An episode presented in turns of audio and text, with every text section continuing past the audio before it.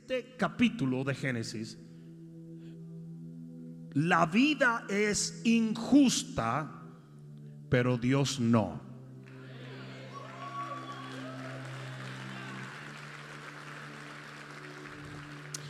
Capítulo 21 del libro de Génesis en el versículo 8 dice la palabra de Dios. Y creció el niño y fue destetado e hizo Abraham gran banquete el día en que fue destetado Isaac.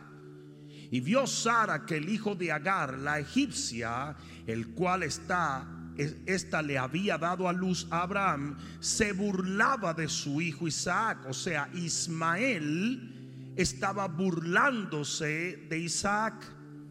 Por tanto dijo Abraham, echa a esta sierva, dijo a Abraham, esto fue Sara, le dijo a su esposo Abraham, echa a esta sierva y a su hijo, porque el hijo de esta sierva no ha de heredar con Isaac mi hijo.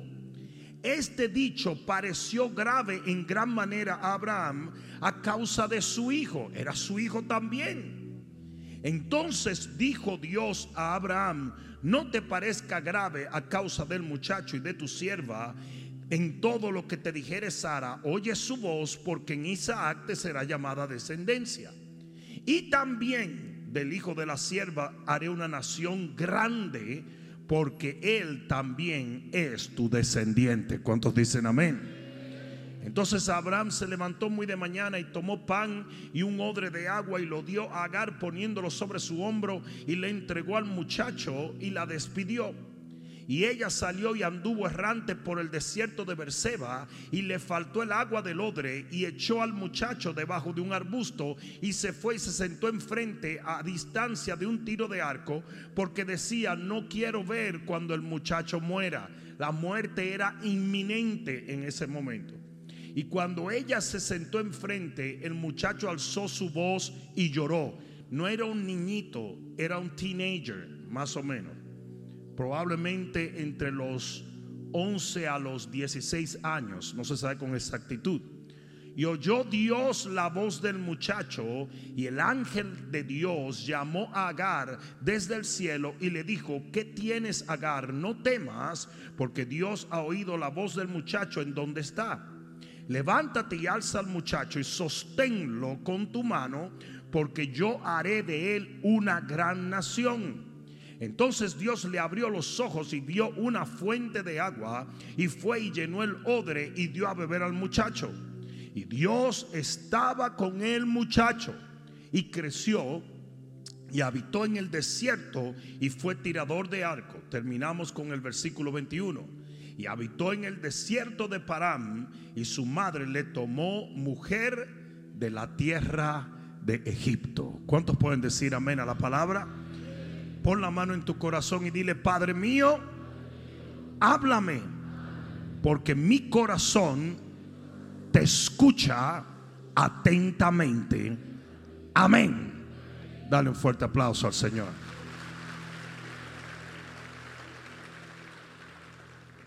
Puedes sentarte un momento. La vida es injusta, pero Dios no. Eso es muy importante que lo entiendas. Lo voy a repetir otra vez. La vida es injusta, pero Dios no. Ah, déjenme explicar el contexto de todo lo que está aconteciendo en este capítulo 21 en referencia a Abraham, Sara, Agar e Ismael. Es importante que entiendas que Dios promete a Abraham darle un hijo. Pero, alguien diga, pero, Sara comienza a dudar desde el instante en que Dios promete. En el momento en que Dios le promete a Abraham ese hijo, dice que Sara se rió de Dios. Y Dios tuvo que corregir a Sara porque además de incrédula era media mentirosita. Y dijo, no, no, no, no, no, yo, yo, yo no me reí. Y dijo, tú sí te reíste, tú te crees que yo no te estoy viendo. Le dijo, te reíste. Le digo, pero yo te voy a demostrar que yo soy un Dios todopoderoso. ¿Cuántos pueden entender eso? Y habrá momentos en tu vida donde lo que Dios promete se vea demasiado grande, pero no hay nada imposible para Dios. No obstante, Sara pasó años en incredulidad. Y esa pequeña risa se convirtió en algo tan horrendo que llegó un momento donde ella le dice a Abraham, Abraham, yo creo que Dios no va a hacer esto. Yo quiero que te acuestes con mi sierva Agar para que ella tenga un hijo y ese hijo sea nuestro heredero. Pues Abraham lo hace. Se acuesta con Agar y nace Ismael. No, yo necesito que tú entiendas esto. En el momento en que Agar se acuesta con Abraham, ya Agar no era una esclava, porque el heredero no podía ser hijo de una esclava. Por lo tanto, Agar se convertía en una mujer de renombre. Hasta ahora me están siguiendo. Y ese hijo era nada más y nada menos que el heredero del patriarca. Y no estamos hablando simplemente de una herencia monetaria, que ya eso fuese suficiente y de mucha bendición. Estamos hablando literalmente de una herencia de estatus aún espiritual. Hasta ahora me están siguiendo.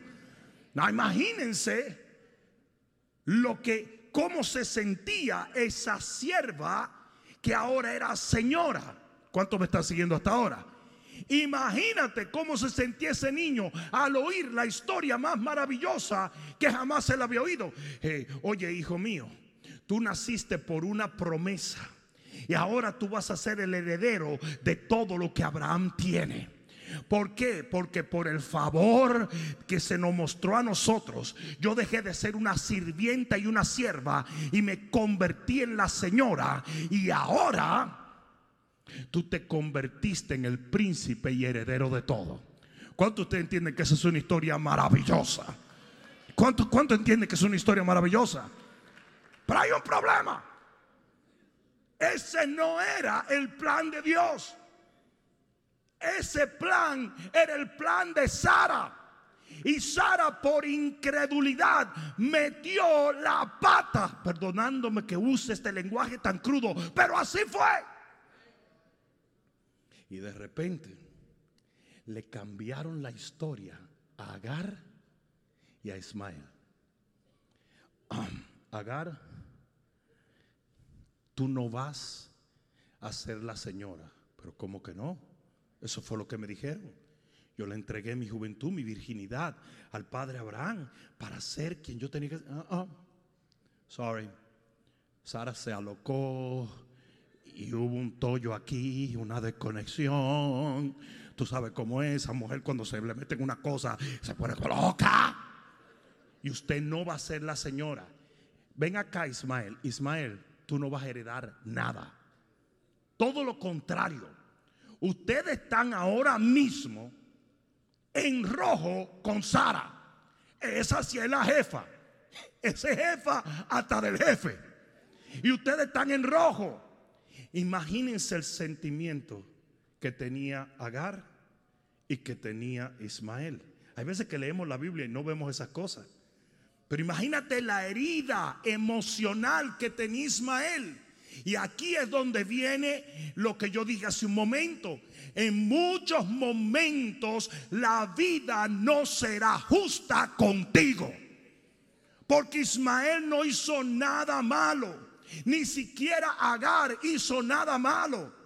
Simplemente la vida los metió en una locura. Gente cometió errores. Y hay muchos de ustedes que están en situaciones que ustedes nunca hubieran querido estar que ustedes no cometieron errores, ni pecaron, ni maldijeron a nadie y están en una situación difícil. Porque la vida es injusta. Sí, imagínate. Ismael era un hombre herido ahora. Agar era una mujer rechazada. Estaban en un lugar donde nadie los quería. Estaban en un momento de su vida donde eran despreciados y rechazados. Y honestamente, imagínate lo que decía el pobre Ismael todo el tiempo. Pero es que yo no tengo la culpa de esto. Y yo le puedo decir a ustedes una cosa y quiero que me entiendan. Yo sé muy bien que muchos de ustedes se han encontrado en momentos y en situaciones así. Que los errores de otros terminan siendo una maldición para ti. Y usted se pregunta y dice, pero ¿qué fue lo que yo hice para merecer este lío?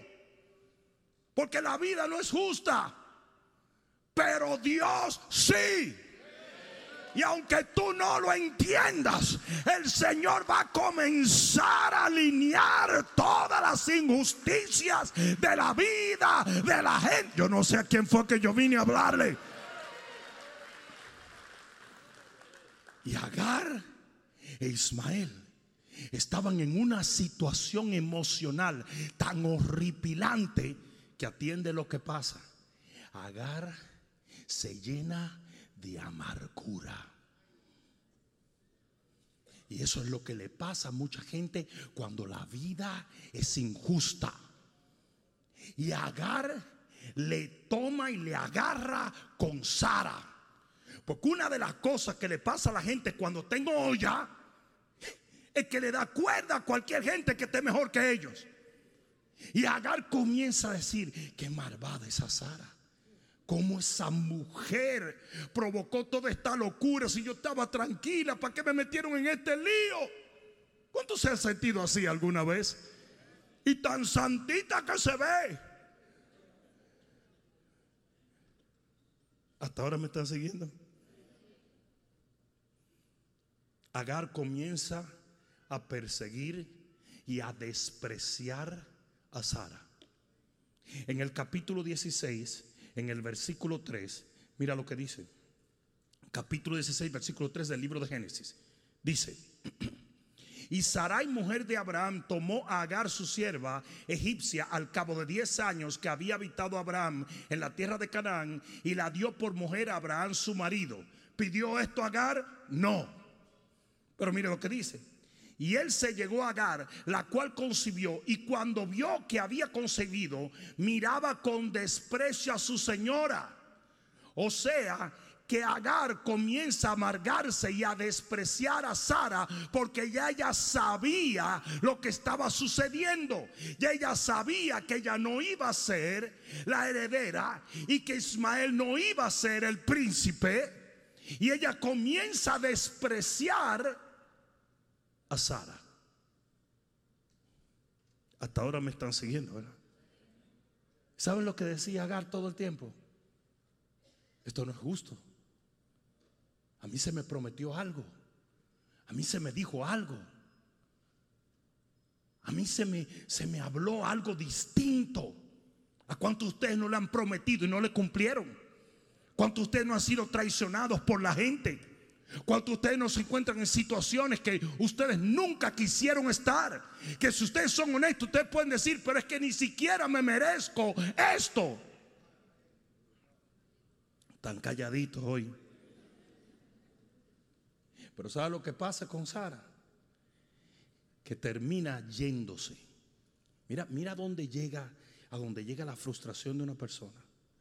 Que se va y huye al desierto y cuando está en el desierto, le encuentra el ángel de Jehová. Y le dice, Agar, devuélvete y deje el orgullo. Ponte sumisa bajo Sara. ¿Por qué? Porque cuando usted está en una situación injusta, lo peor que usted le puede pasar es llenarse de orgullo y comenzar a actuar en amargura. Hay gente que se casan en amargura. Hay gente que comienza negocio en envidia. Hay gente que levanta ministerios simplemente para ver lo que va a decir el otro que me traicionó. Y el ángel de Jehová le dijo, lo estás haciendo mal. Sí, fue una injusticia. Sí, todo esto no te tocaba a ti. Estabas tranquila, la que inventó fue Sara. Pero lo estás haciendo mal. Porque que a ti te esté yendo mal no es una excusa para usted comportarse de la manera errónea.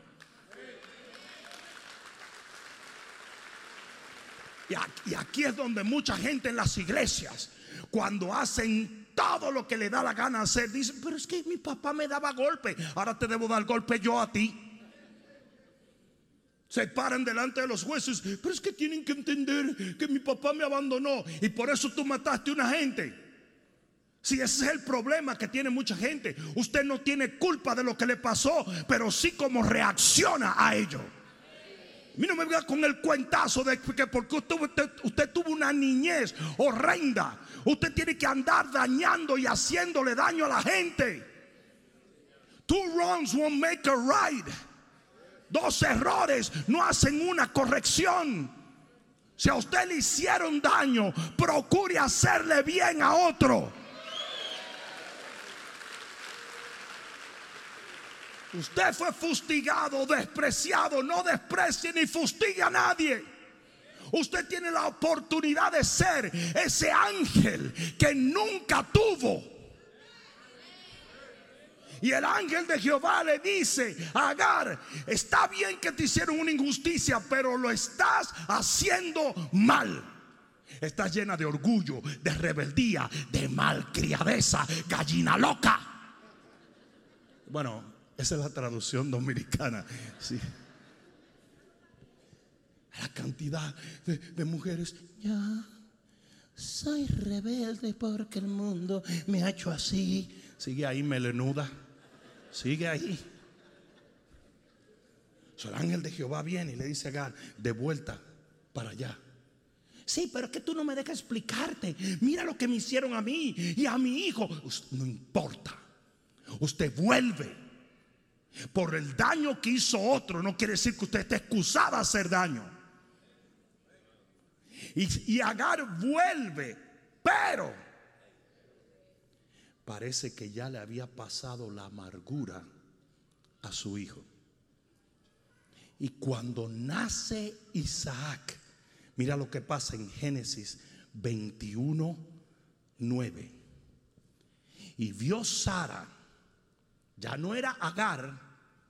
Pero una cosa que tú tienes que entender es que tú haces todo tipo de berrinches, malcriadeza y andas con toxicidad. Y la gente te está viendo y tus hijos están aprendiendo. Y tú le vas a pasar esas cosas a ellos. Y dice, dice aquí, mira lo que dice el versículo 9. Y vio Sara que el hijo de Agar, la egipcia, el cual esta le había dado a luz a Abraham, se burlaba de su hijo. La palabra burlar allí es el hebreo sahak, que quiere decir convertir algo en el objeto de ridiculez. ¿Alguien está escuchando? O sea, Ismael se estaba comportando con odio.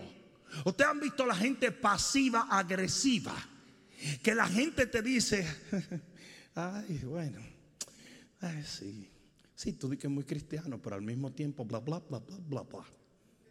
es un chiste, es un chiste. Ojalá te muera.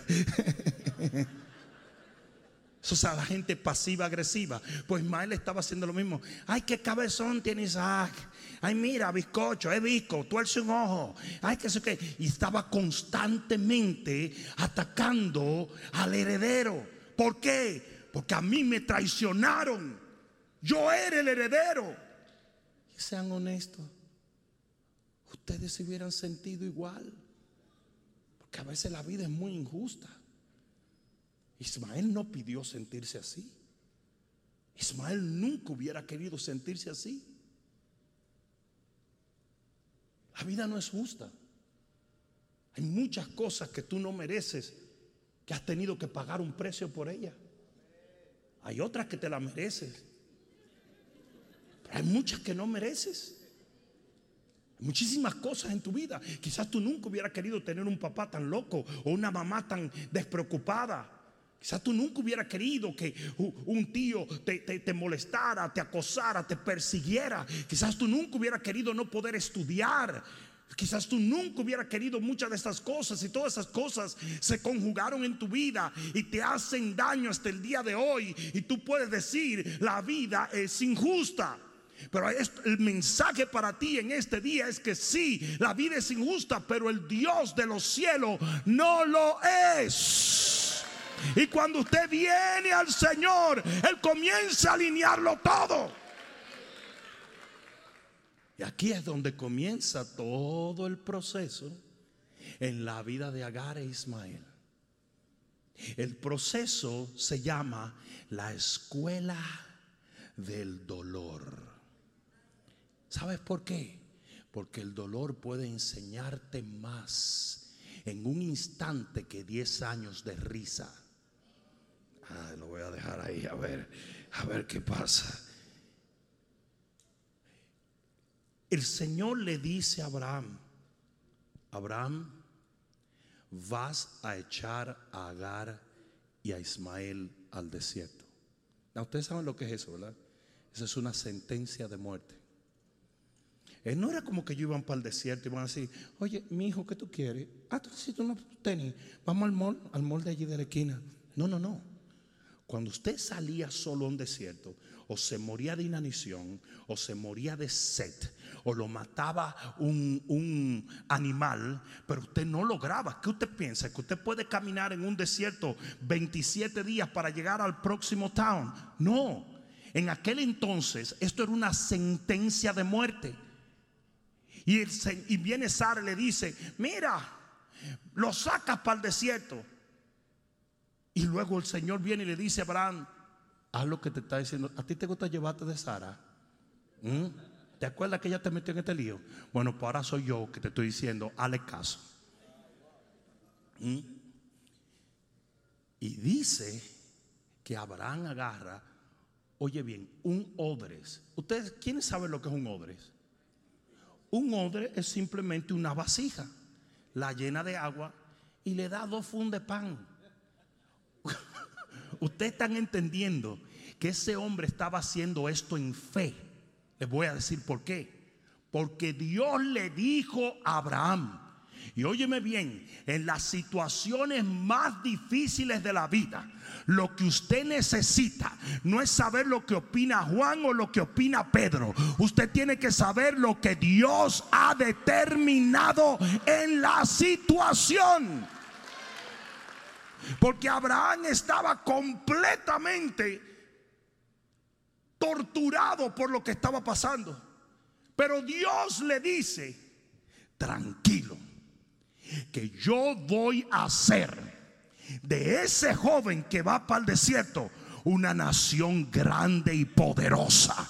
Y yo te voy a decir esto en el nombre de Jesús. Usted puede estar caminando hacia los peores días de su vida, pero hay una promesa que dice que usted lo va a lograr y usted va a resistir y usted va a salir de allí. Es cierto que existen los desiertos espirituales, pero también es cierto que el Señor no te va a dejar perecer en ellos. Dios no llevó a Agar y a Ismael al desierto para matarlos, sino para transformarlos. ¿A quién fue que yo vine a hablarle hoy? Y quizás este mensaje no te guste, porque este es un mensaje para gente que tiene carácter. Pero te voy a decir algo. Van a venir momentos desérticos en tu vida. Momentos donde hay escasez. Porque esas son muchas veces las únicas formas de que tú puedes aprender. Dios te habla, te habla, te habla, te habla y tú no hace caso. Hay veces que Dios tiene que darte por donde más te duele.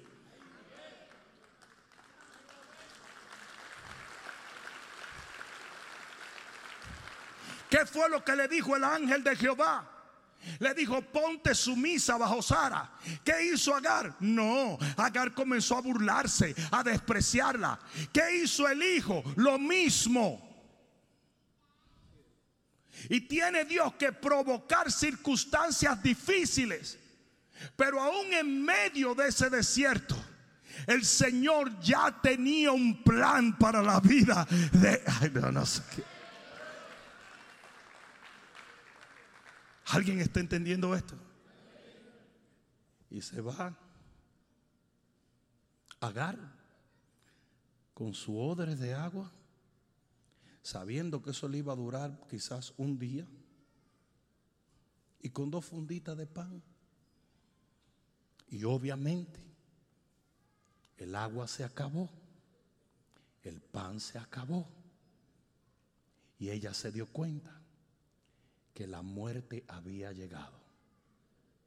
Y realmente la muerte estaba cerca, pero no la podía tocar, porque había una palabra de Dios. Y oye bien lo que yo te voy a decir. Usted se puede ver en una cama de hospital. Usted puede ver cuando el doctor diga, lo vamos a desconectar. Usted puede ver que su familia lo está llorando. Pero si usted tiene una palabra de Dios que no se ha cumplido, yo le voy a dar la garantía de que en un momento usted va a despertarse de esa coma y usted va a salir de allí. Porque no importa lo que el hombre diga, cuando Dios ha hablado, el hombre no puede anular lo que Dios ha dicho. Alguien va a tener que decir amén. Y aunque ellos tenían sed, y aunque ellos tenían hambre, y aunque ella se dio casi a las puertas de la muerte, había una palabra. Y la palabra de Dios nunca volverá vacía. Hará lo que él ha dicho. Él dijo, yo voy a hacer una nación. Él no se va a morir. Él no va a caer. Él no va a quedar desechado en el desierto. Yo no sé a quién yo vine a hablarle, pero una palabra de Dios te sostiene en los peores momentos de tu vida. Ellos nunca fueron al desierto a morir. Ellos fueron a ser transformados. Pregúnteme por qué. Porque Dios no te puede llevar a un destino puro con un corazón contaminado. Y un Ismael que sería una gran nación no podía tener tanta contaminación en el corazón. Y muchos de nosotros tenemos que entender que si Dios no nos cambia, no nos puede llevar a nuestro destino. Mentira, que está bien como eres. Si usted tiene odios, falta de perdón, rencores, si su ego está inflado, usted necesita ser transformado para que se cumpla lo que Dios ha determinado. Si alguien te ha convencido that it's okay, it's a lie. Si alguien te dijo alguna vez, oh no, no, no, it's okay, it's okay, mentira. Mentira.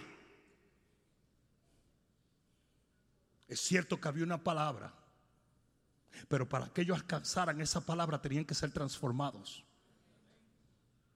Y, el, y Ismael tenía demasiado odio hacia Isaac. Tenía demasiado odio hacia el propio patriarca. Yo me imagino que él detestaba a Abraham. Mira, no me hables de ese tipo.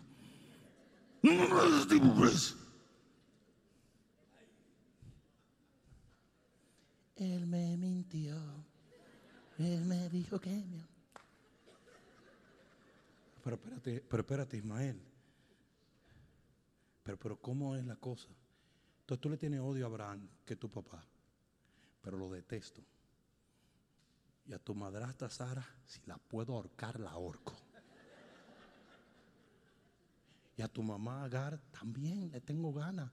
Porque ella fue que me metió en todo este lío. Sabrá Dios cómo fue que pasó. Y a Isaac, ese afrentoso. Y a todos los siervos de todito me miran como que yo soy un bastardo. A veces yo soy un bastardo. Yo escogí que me hicieran esto. El tipo estaba lleno, lleno de heridas. Y tú no dices, y, tú no dices que, que, Dios te va a sacar adelante. Sí, pero eso es para sentirme mejor. Porque él ni siquiera sabía lo que Dios le había dicho a Abraham.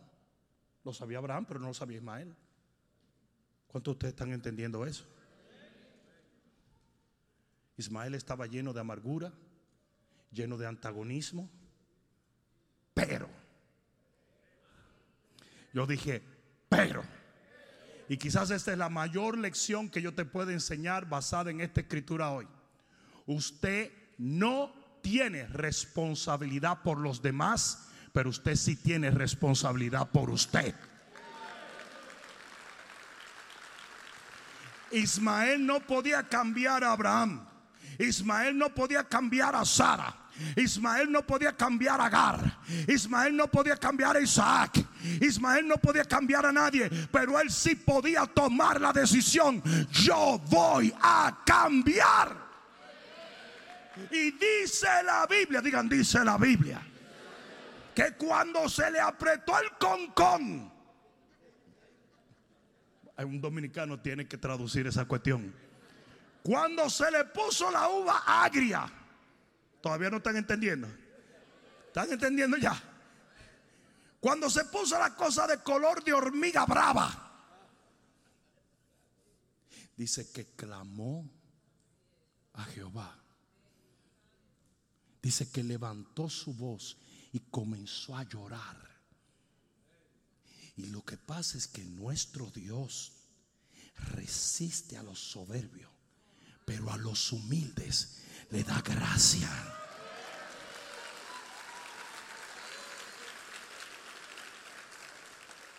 Y dice que este tipo lleno de ego, lleno de amargura, lleno de contempt y antagonismo, dice que comenzó a llorar y a clamar a Dios. Y dice que aparece el Señor. Uy, porque cuando Él ve un corazón contrito y humillado, ve gente dispuesta a cambiar, ve gente arrepentida.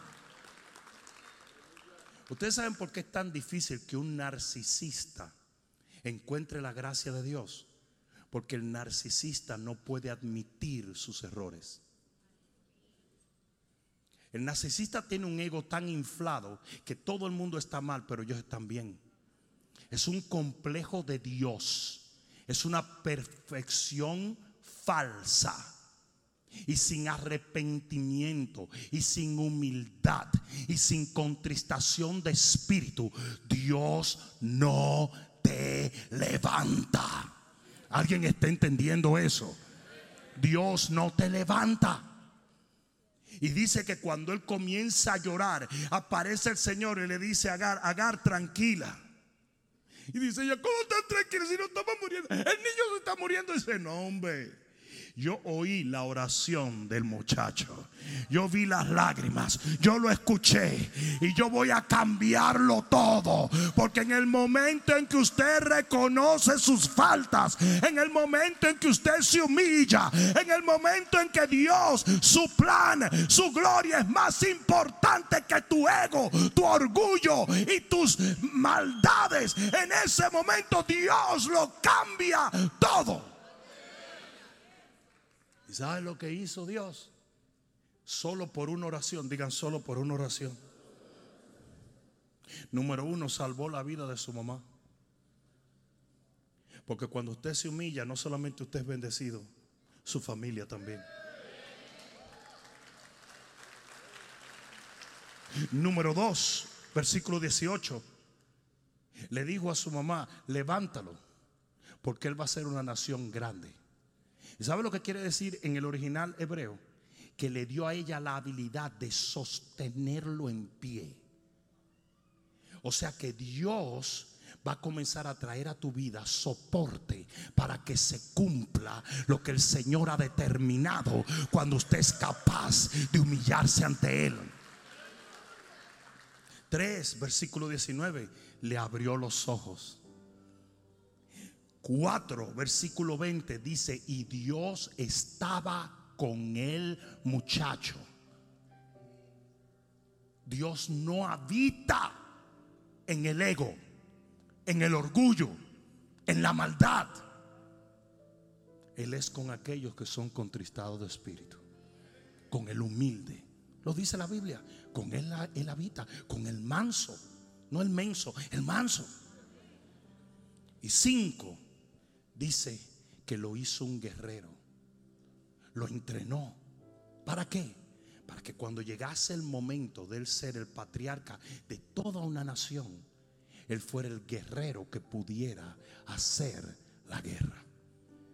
Todo esto pasó cuando él dejó de llorar por la injusticia de la vida y comenzó a entender que él no tenía justificación para hacer o para haber hecho lo que él estaba haciendo.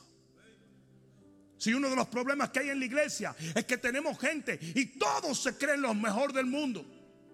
Y todos se creen, yo no sé por qué. Y justificas todo. Cuando deberías más bien ser tu juez, te conviertes en tu abogado. La Biblia dice que el que se juzga a sí mismo no es juzgado por nadie. Usted debe ser su juez para que Cristo sea su abogado. Porque cuando usted es su abogado, Cristo se convierte en su juez. Y cuando Él se arrepiente, el Señor lo cambia todo. Todo. La muerte se convirtió en vida. La escasez se convirtió en abundancia. El dolor se convirtió en paz. Usted tiene que aprender lo poderoso que es humillarse ante Dios.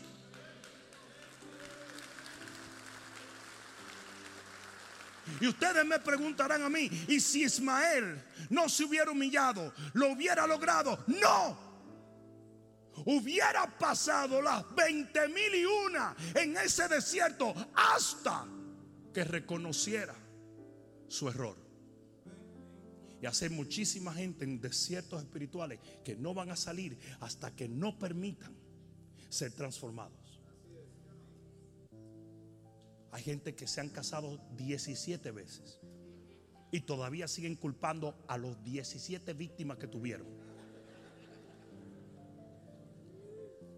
Hay gente que han quebrado negocios 22 veces y siguen culpando el país, los gobiernos, los políticos, mi papá, mi abuelito. Usted no tiene poder para cambiar a nadie.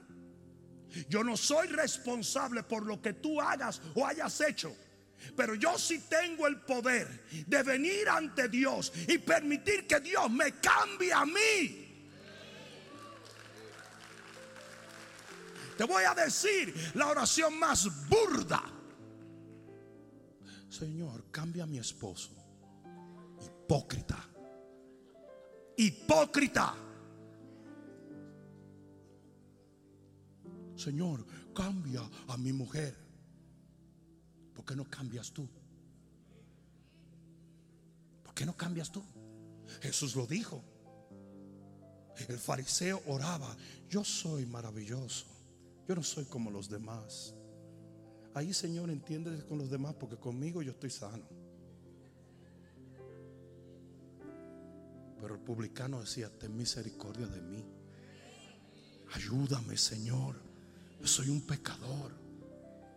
Y dice, ¿a cuál de los dos va a oír Dios? O no, con el egocentrismo que hay hoy en día. O no, al fariseo, porque el fariseo era perfecto. No era perfecto nada, era un baboso. Desde que tú oyes gente aludiendo perfección y aludiendo santidad, tú sabes que están escondiendo algo. Porque hasta Pablo decía, yo mismo no pretendo haberlo alcanzado. ¿Sabe la cantidad? ¿Sabe la cantidad de críticos que se han engendrado hoy en el internet? Todo el mundo criticando a todos los predicadores, gente que nunca han hecho nada para Dios, por Dios o en Dios. Pero con escucharse espirituales, con eso ellos tienen. ¿Por qué? Porque son gente egocéntrica. Necesita que la gente diga, wow, qué gran hombre de Dios. Ustedes saben por qué la iglesia está llenita, llenita de narcisistas. Porque las frases que un narcisista quiere escuchar es, qué gran hombre de Dios, qué gran mujer de Dios. la verdad es que tú tienes mucho conocimiento de la palabra. Wow, yo quiero ser como tú algún día. ¿Qué unción tú tienes?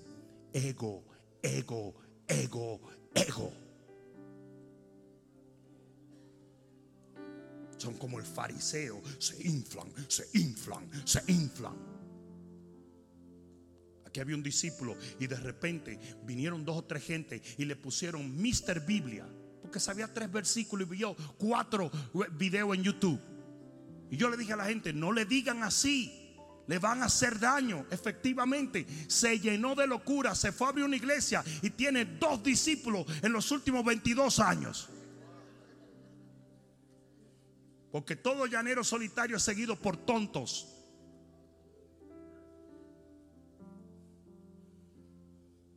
A mí me sirve más que tú me digas a mí lo que yo tengo mal, que me digas lo que yo tengo bien. Por eso es que decía Salomón, yo prefiero ir a la casa de luto y no a la de fiesta. Porque usted un sancocho y lo único que sale es con 10 libras más.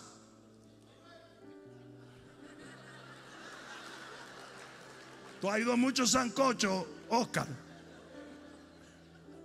Pero cuando usted va a un funeral y usted ve a su tío Chencho, que nunca quería ir a la iglesia, que siempre decía yo tengo tiempo y de repente le dio un ataque al corazón con 42 años, usted dice yo no puedo jugar. Yo tengo que alinear mi vida a Dios. Yo tengo que corregir las cosas que están mal. Como hierro agudo. se asustó el micrófono. Chico, no era contigo la cosa. Como hierro aguza hierro. Así el rostro de un amigo lima el rostro de otro amigo. Usted tiene que ser picante con la gente. Amén. Eso está diciéndole a los niños, ay, tú estás lindo, tú lindo, tú bello, tú bello. El muchacho cada día más mal criado, cada día más mal criado, cada día más mal criado. No, yo no estoy diciendo que le entren a golpe todo el tiempo, pero usted tiene que balancear las cosas. Cuando usted tenga que animar un, un hijo, anímelo. Pero cuando usted tenga que darle una buena, que la dos narguitas estas se le pongan aquí en los lados, usted lo hace. Porque dice que solo el que ama a su hijo lo corrige.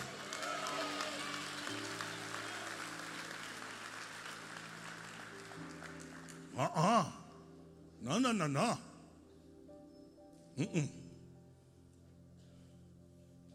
Es importante que se entienda lo que una oración humillada hizo en la vida de Ismael. Te puede salvar la vida. Te puede salvar la vida.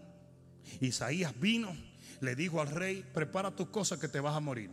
¿A quién le gustaría una profecía así? Sí, porque ahora anda todo el mundo corriendo detrás de los profetas como si fuera un horóscopo. ¿Tú entiendes? Los, cristianos brujos, tú sabes. A ver, qué me dice el profeta, qué me dice, qué te parece una profecía. Te vas a morir en tres días. Espérate un momento, espérate un momentito, espérate. Dale rewind a eso. Porque no hay muchos profetas ya, lo que hay muchos cheerleaders. Alabín, alabán, alabín, bom, van.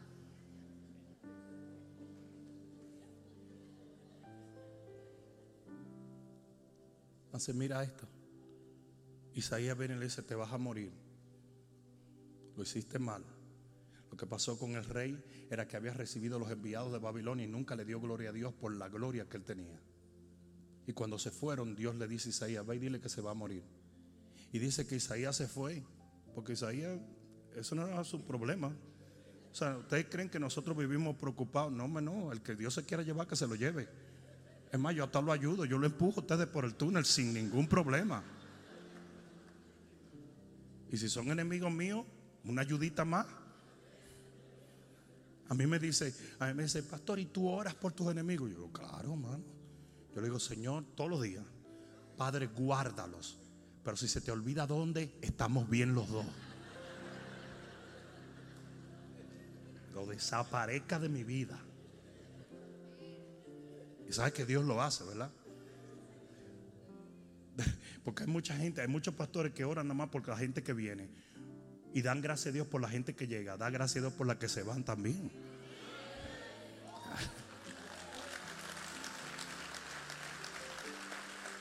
Yo me gozo con el que llega, pero me gozo con el que se va.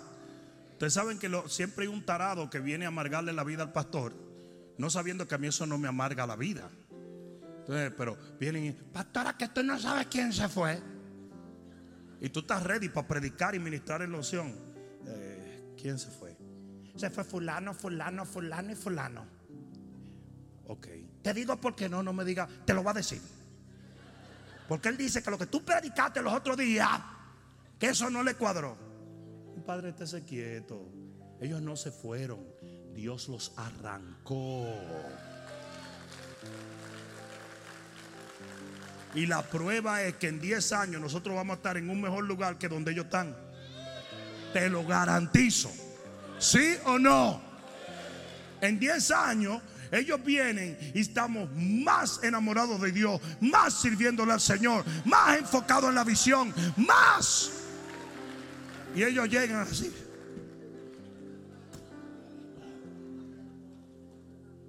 El conchinflado, que viene del verbo conchinflarse. Yo me conchiflo, tú te conchiflas. Ellos se conchiflan. ¿Vosotros os enconchifláis? Ellos se enconchiflarán. Bien, ya se lo conjugué el verbo, ¿ok? Ahora muy bien. Te voy a dar varias conclusiones, varias lecciones. ¿Todavía tengo tiempo para hacerlo? Hombre, soy yo privando en nice. Yo lo voy a hacer anyway. ¿No? No, sé, ya se le subió el ego. Ah, mira, él no está pidiendo permiso. No, hombre, no. Rapidito, lecciones referente a lo que nosotros hemos visto. Número uno, la vida no es justa, pero Dios sí. Ese es el principal mensaje de lo que yo te estoy hablando. Y parece injusto que los errores de otro le cayeron al pobre Ismael. Y a veces eso parece injusto, pero te voy a decir algo mejor. La bendición de Abraham también le cayó a Ismael. Y el Señor dijo, lo voy a hacer una nación grande porque Él también es tu descendencia. Entonces cada vez que tú te incomodes porque los errores de otro te tocaron, recuerda que también la bendición de otro te va a tocar a ti.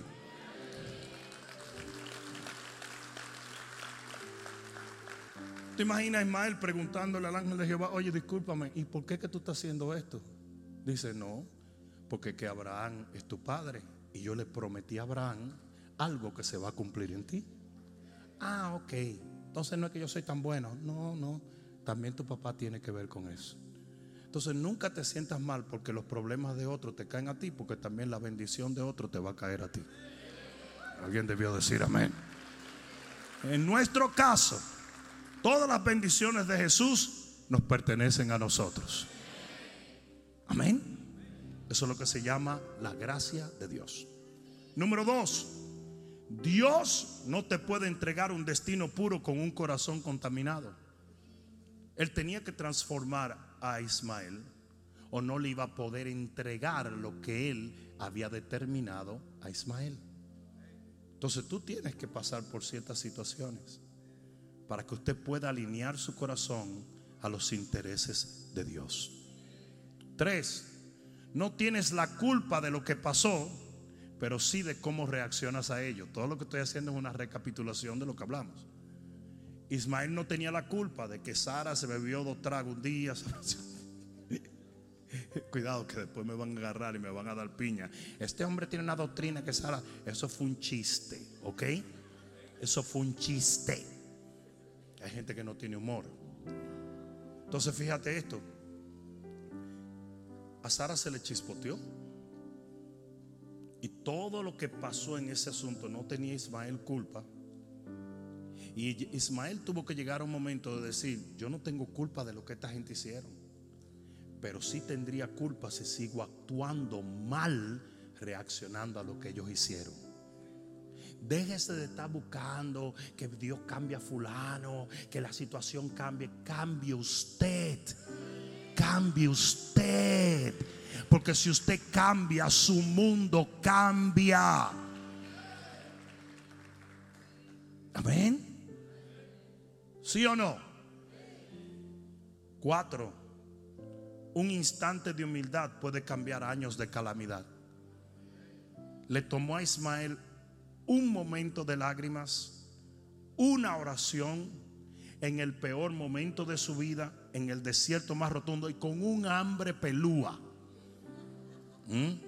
Y tú tienes que entender eso. A veces los peores momentos son los más importantes para nosotros alinear nuestra vida a los deseos de Dios. Un momento de oración y de humildad. Un momento de lágrimas reales, no de cocodrilo. Porque antes de que tú hables, antes de que tú digas, antes de que tú llores, Dios, Dios mira tu corazón. La Biblia dice que nadie le podía mentir a Jesús porque él percibía sus corazones. Las lágrimas se tienen que derramar primero en el corazón. El arrepentimiento tiene que venir primero al corazón. Oiga lo que le voy a decir. No compren el cuento. Miren las parejas. Las parejas están peleando, pasan 20 minutos y viene el hombre y dice, oh, no lo vuelvo a hacer más. O sea, charlatán. Tú me quieres decir a mí que porque 20 minutos pasaron, ya tú cambiaste. No. No me hables, enséñame. Demuéstrame que verdaderamente tú quieres un cambio. Tengo un amigo que era un caso. Y cada vez que la mujer se iba, pasaban 15 minutos y el tipo le entraba luz. Volvía a la mujer y le entraban las tinieblas. Y en ese yoyo era un desastre la cosa. Entonces ella me pidió un consejo. Yo le dije, no vuelvas. Pero ¿cómo que no vuelve mi marido? Ese es tu problema. Tú solamente debes volver si tú quieres seguir teniendo un sinvergüenza. Pero si usted quiere tener un hombre que la ama, no vuelva. Deje que Él le demuestre a usted que verdaderamente Él quiere cambiar. Con hechos y con obras, porque eso dice la Biblia. No amen de labios ni de oído, amen con hechos y con obras. Amén. Cinco, aunque desconozcamos el plan de Dios, su plan se está desarrollando. Ismael no tenía la menor idea de lo que Dios estaba haciendo, pero lo estaba haciendo Dios, sí o no. Y así usted no tiene la menor idea. Usted está preocupado porque le está faltando el agua, porque le está faltando el pan, porque hace mucho calor, porque estoy en el desierto, porque yo quisiera y yo necesito y yo debo de obtener. Y mientras usted tenga esa loquera, el plan de Dios se está desarrollando porque su palabra nunca volverá vacía. Entonces cuando usted esté en una gran angustia, no se olvide de eso. Los planes de Dios no se invalidan por los problemas. Usted está en problemas, pero Dios no está en problemas. Usted tiene escasez de agua, pero Dios no le falta agua. Usted tiene problemas económicos, pero el cielo no está en quiebra. Usted está enfermo, pero Dios no tiene gripe. Usted tiene que entender que mientras usted está pasando por ciertas cosas, el plan que Dios tiene para con tu vida sigue desarrollándose a pesar de los problemas. ¿Sí o no? Nosotros salimos a pescar unos pastores y de repente se picó la mar. Y yo le dije, vamos a devolvernos. Yo dijeron, bueno, pues está bien, tú sabes. Había un profeta, profeta profeta que me preguntó de Dinamarca, me dijo, Pastor Rudy, ¿y usted sabe nadar? Yo dije, anda, ¿cómo en alta mar un profeta te va a preguntar si tú sabes nadar? Yo dije, esto se fue a pique ya. Pero el asunto es que nos devolvemos en la lancha, ¿verdad? Estamos pescando en el barco, nos devolvemos y comenzó a soplar un viento contrario y las mareas y se encresparon las olas. Estaba todo el mundo calladito. Y yo me reía porque yo decía, en Santo Domingo dicen, no, es que morir ahogado es una maravilla. Porque tú mueres, tú mueres alto y limpio. Es una cosa, una locura. Pero, y yo veía que hacía, ese bote que parecía tan poderoso cuando íbamos, que estaba como un plato a la mano, ahora hacía boom, boom. Entonces yo le pregunté, yo nada más tenía una sola pregunta. Una sola. Yo le pregunté al tipo, ¿estamos avanzando? Era lo único que yo quería saber. Porque lo que yo no quería que el tipo me dijera es, estamos en el mismo sitio. Porque yo dije, entonces nos vamos a chupar seis horas más de esto. ¿Tú entiendes? Yo le decía, ¿estamos avanzando? Me dice, sí, estamos avanzando. Estamos más lentos, estamos batallando las olas, pero vamos avanzando. Y yo, no, pues está bien, dale, dale. Yo soplaba así para, que eso arrancara. Entonces usted lo que tiene que preguntarse es, usted, usted está entre oleaje y tormenta y todo, pero usted está avanzando. Usted está avanzando. Y usted lo va a ver un día. Usted está más cerca hoy que lo que estaba antes. Porque el plan de Dios sigue adelante. Y la senda de los justos es como la luz de la aurora que va en aumento hasta que el día se hace perfecto. Y quizás usted juzga una cosa y la está juzgando mal. Porque usted quizás puede decir, mira, no tengo menos dinero, pero tiene más paz. Sí, sí, sí, más paz tengo. O te dice, tengo menos paz, pero tiene más dinero. Sí. Y así hay cosas que usted va conquistando, aunque otras no la vaya conquistando. No sé si me están entendiendo. Me, están entendiendo, ¿verdad? yo me acuerdo una vez que, que, eh, yo no sé cómo fue, que habían unos pollitos en casa mío y eh, era un restaurante que estaba regalando pollitos de colores y cosas. Estaban todos los pollitos, fuñendo la paciencia ahí. Entonces me dice mi abuela, sácame todos esos pollos para allá afuera. Y yo le iba a sacar una hora. Me dijo, no, no, no, llévatelo todo, llévatelo todo. Y a mí me dio una brega esa cuestión. Eso era, yo agarraba uno, se volaba otro, y agarraba otro, se me trepaba uno por aquí. Yo, si lo mato para llevarlo todito tranquilo. Entonces hay veces que en el caminar con el Señor, usted agarra a uno, se le zafa otra cosa, pero usted está avanzando de todas maneras. Usted va a llegar en el nombre de Jesús. Amén. Seis, muchas veces los peores momentos son los mejores comienzos. Oigan bien, eso que acabamos de leer fue el peor momento de la vida de Ismael y de Agar. Pero si tú lees más adelante, nunca Ismael volvió a tener problemas. El tipo encontró estabilidad el tipo comenzó a hacer lo suyo, se casó con una egipcia y vivía tranquilo en el desierto. Entonces lo que te quiero decir es, no siempre tú vas a estar batallando. Cuando usted está en una asignación divina, llegan momentos de paz, de una larga paz, de una larga estabilidad.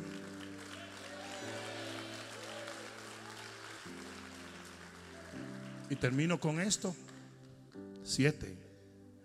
Aún lo que no merecemos o queremos termina en obrar para bien en nuestras vidas.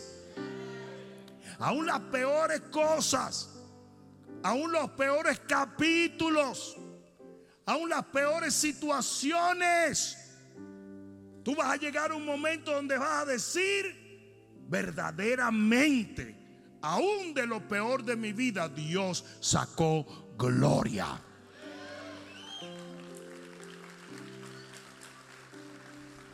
Romanos 8, 28.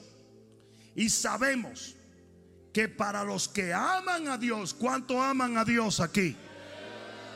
Yo esperaba una reacción mejor. Vamos a darle rewind a eso, ¿ok? Y sabemos que para los que aman a Dios, ¿cuántos aman a Dios aquí? Si tú amas a Dios, ponte de pie. Todas las cosas, no dice el 20%, no dice las cosas buenas, no dice las cosas que te alegran, que te gustan, las que deseas, no, todas, digan todas lo bueno, lo malo, no lo tan bueno.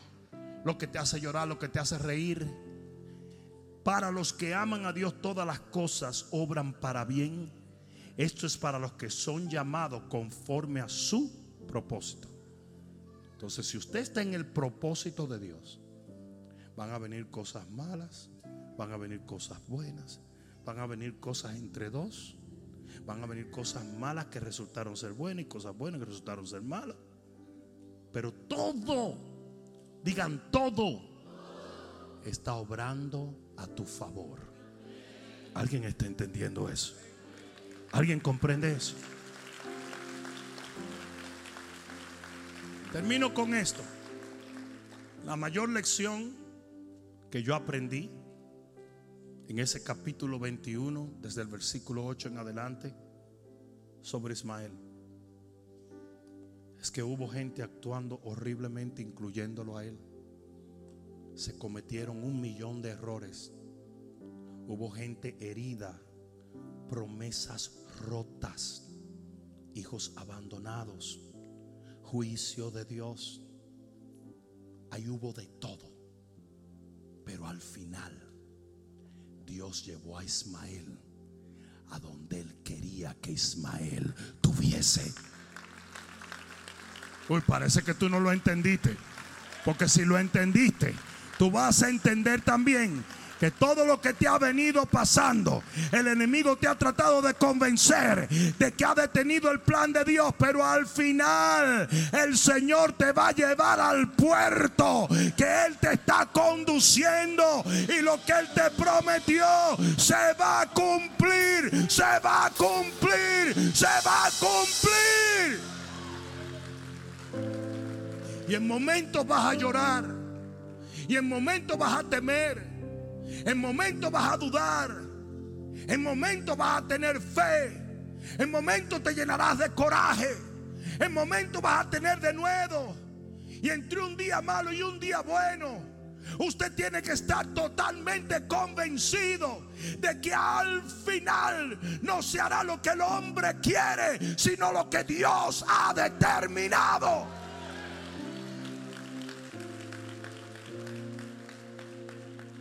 Todo el mundo nos ve a nosotros y dice, wow, ese tipo sí que le va bien. Y no le voy a negar, me va bien. No, no, no, no, no, no. Tú nunca me vas a ir lloriqueando. No, Dios me ha recontra mega hyper bendecido. Pero si estar bien equivale en tu mente a que no tengo problema, ahí sí la regaste, compa. Porque nosotros vivimos batalla detrás de batalla. Recuerda, el Señor prometió cien veces más, pero dijo con persecución. Yo soy perseguido constantemente. Perseguido por las tinieblas, perseguido por los fariseos, perseguido por los religiosos, perseguido por los envidiosos, perseguido por los enemigos, perseguido por suegras que no son ni mías, perseguido por todos. Me inventan historias publican historias sin ser reales totalmente. Yo soy detestable para algunas personas que ni me conocen. Nunca me han visto personalmente. Pero me detestan. ¿Sabes algo? Yo camino bajo la convicción de que sin importar todas esas cosas, al final yo voy a llegar a donde Él ha determinado que yo tengo que estar.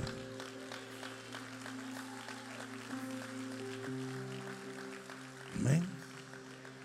No te olvides de eso en momentos difíciles. No te olvides de esto cuando escasee el agua y el pan. No te olvides de esto cuando te encuentres solo. No te olvides de esto cuando estés en el desierto. No te olvides de esto cuando los que juraron estar contigo te traicionaron.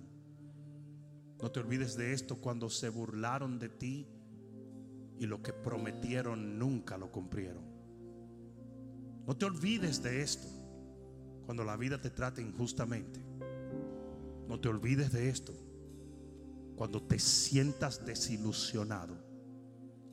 Porque en ese momento el rey de reyes y el Señor de señores te va a demostrar una verdad Y es que si Dios es lo único que tú tienes, es porque Dios es lo único que tú necesitas. Uh, si se lo vas a dar, dáselo fuerte. Ay, dáselo fuerte.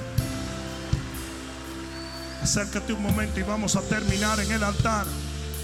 Yo sé que se nos ha ido el tiempo, pero cierra tus ojos y levanta tus manos al cielo. Aleluya, aleluya. Vamos, levanta tus manos. Aleluya.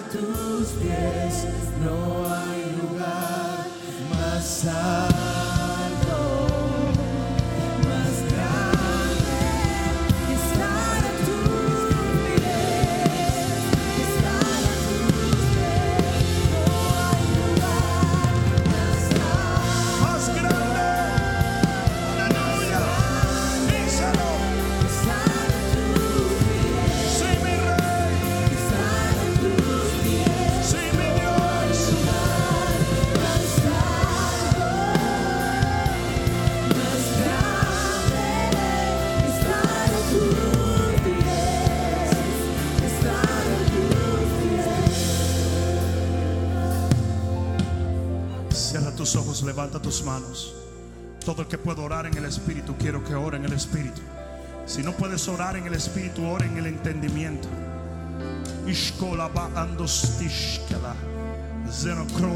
Shkalara. Hay una presencia muy fuerte del Espíritu de Dios en este lugar. Oh, aleluya. Yo he venido a decirte, Dios está en el asunto. Yo he venido a afirmarte, Dios está en el asunto. Yo he venido a asegurarte, Dios está en el asunto. Él no te ha abandonado, Él no te ha dejado. No juzgues el desierto como tu destino final. Esto es solamente una parada en el proceso que Dios tiene para tu vida. Tú vas a llegar a ese lugar de estabilidad en Cristo, por Cristo y para Cristo. Solo no te sueltes de Él.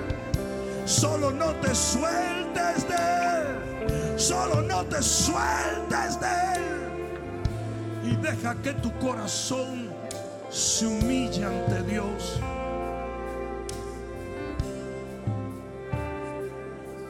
Tu oración, tu humillación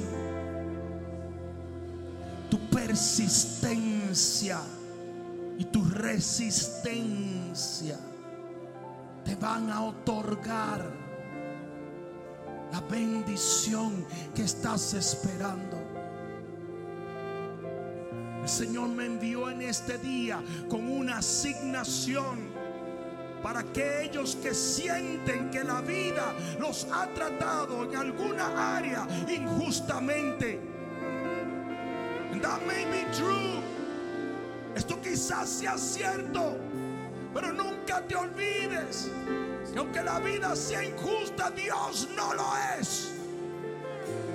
Que aunque los errores de los demás te afecten, Dios hará que la bendición de otros también te llegue. Levanta tus manos al cielo. Todo el mundo con sus manos levantadas. Makama. Kroboshkona. Aquí haber alguna mujer que dice yo nunca quise ser una madre soltera. Algún hombre que dice yo nunca quise tener un pasado tan doloroso. Que habrán jóvenes que digan yo nunca escogí ser molestado. Que habrán hombres de negocio que dirán yo nunca escogí ser mal aconsejado en mis negocios. Yo nunca hubiese querido crecer con un padre abusador, con una mamá ausente, sin dinero, sin un norte. Pero hoy yo he venido a decirte que tú estás bajo una nueva tutela. Tu vida está en manos del Señor. Y tú dirás, pero ¿cómo puedes decir eso, Bishop? Que mi vida está en manos del Señor si todavía estoy en el desierto. Así fue con Ismael. Porque hasta tu desierto tiene un propósito. Porque hasta tu dolor tiene un propósito. El final de todo será vida, bendición y el cumplimiento divino de cada promesa que Él te ha hecho. Óyeme bien, mamá. Óyeme bien, papá. Óyeme bien, mujer, hombre de Dios, joven. Lo que el hombre nunca te cumplió, Dios lo cumplirá. Porque Él no es hombre para mentir, ni hijo de hombre para arrepentirse. Levanta tus manos. Padre, yo bendigo este pueblo. No solamente los que están presentes, sino también los que nos ven a, a las diferentes plataformas. Yo los bendigo en el nombre de Jesús y decreto que esta palabra les dará la confianza para permanecer en espera del cambio que tú traerás a sus vidas. Padre mío, esta palabra los llevará a un clamor humilde delante de Dios. Y tú cambiarás su situación en un abrir y cerrar de ojo. Porque tú eres un Dios fiel. Tú eres un Dios fiel. Tú eres un Dios fiel. Yo decreto proféticamente que más allá de las lágrimas y del dolor, el Señor te llevará al lugar que Él ha prometido. Y tu destino que está en manos de Dios se cumplirá. Porque nada de lo que el enemigo intente para invalidar lo que Dios ha prometido servirá. Usted llegará a donde Dios ha prometido que usted llegará. En el nombre de Jesús, el que lo crea de un grito de gloria, atrévete ahora a celebrar tu victoria. En el nombre de Jesús, vamos, vamos, vamos, vamos, vamos, dáselo fuerte. Vamos, vamos, dáselo fuerte.